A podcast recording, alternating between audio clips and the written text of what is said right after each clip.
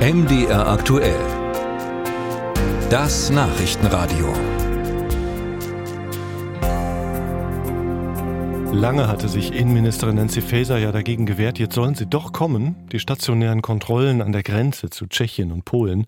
Damit sollen illegale Migration und Schleuser bekämpft werden. Vor allem Politiker aus der Union hatten sich für die Grenzkontrollen eingesetzt, darunter auch Sachsens Ministerpräsident Michael Kretschmer. Und im Interview hat er bei uns gestern Folgendes gesagt. Das ist natürlich an der deutschen Staatsgrenze auch möglich zurückzuweisen. Und darum geht es ja, dass wir nicht diesen Durchmarsch durch ganz Europa erleben, sondern dass wir auch die Nachbarländer mit in Verantwortung nehmen.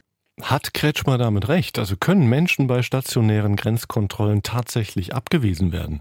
Nils Buhler berichtet. Eine Notlösung, aber notwendig. Das denkt Ronny Wehner über Kontrollen an den Grenzen zu Tschechien und Polen. Der innenpolitische Sprecher der CDU-Fraktion im Sächsischen Landtag will damit Migration stärker steuern. Also das ist ja Grund unserer Forderung nach stationären Grenzkontrollen dass man halt an der, direkt an der Grenzlinie zurückweisen kann und damit halt ein Stück weit die Zuwanderung begrenzt, kann dann damit effektiv unterbinden, dass halt Fahrten ins Inland, also Schlösserfahrten erfolgen. Auch Heiko Teggerts glaubt, dass bei den Grenzkontrollen Menschen abgewiesen werden können. Dafür müsste Bundesinnenministerin Faeser die Kontrollen in Brüssel anmelden, sagt der stellvertretende Vorsitzende der deutschen Polizeigewerkschaft. Wir können alle diejenigen zurückweisen an der Grenze, die Deutschland noch nicht betreten haben und auch keinen Asylantrag gestellt haben.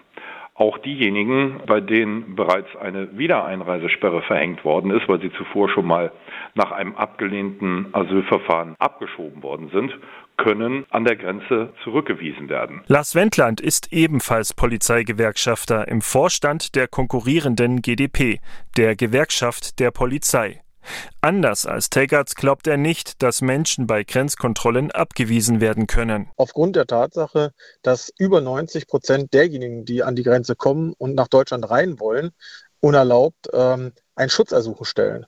Und jeder, der ein Schutzersuchen stellt, auch an der Grenze, der muss bearbeitet werden von der Bundespolizei und weitergeleitet werden an das Bundesamt für Migration und Flüchtlingen. Und auch diejenigen, die keinen Asylantrag stellen, können nicht mehr einfach an der Grenze zurückgewiesen werden, sagt Bernd Kasparek. Er forscht zur Migration an der Humboldt-Universität zu Berlin. Weil es ein einschlägiges und hochaktuelles Urteil vom Europäischen Gerichtshof gibt, der sagt, eigentlich muss die Rückführungsrichtlinie der Europäischen Union zur Anwendung kommen. Und die besagt eben auch, dass eine direkte Zurückweisung nicht möglich ist, sondern dass den Personen erstmal eine Frist gesetzt werden muss, in der sie freiwillig ausreisen. Und wenn sie das nicht tun, dann ist es natürlich auch möglich, Zwang anzuwenden, wie zum Beispiel Abschiebehaft oder eben eine Rückführung. Nach einem anderen Urteil des Europäischen Gerichtshofs dürfen stationäre Grenzkontrollen außerdem maximal für sechs Monate eingeführt werden, so Kasparik weiter.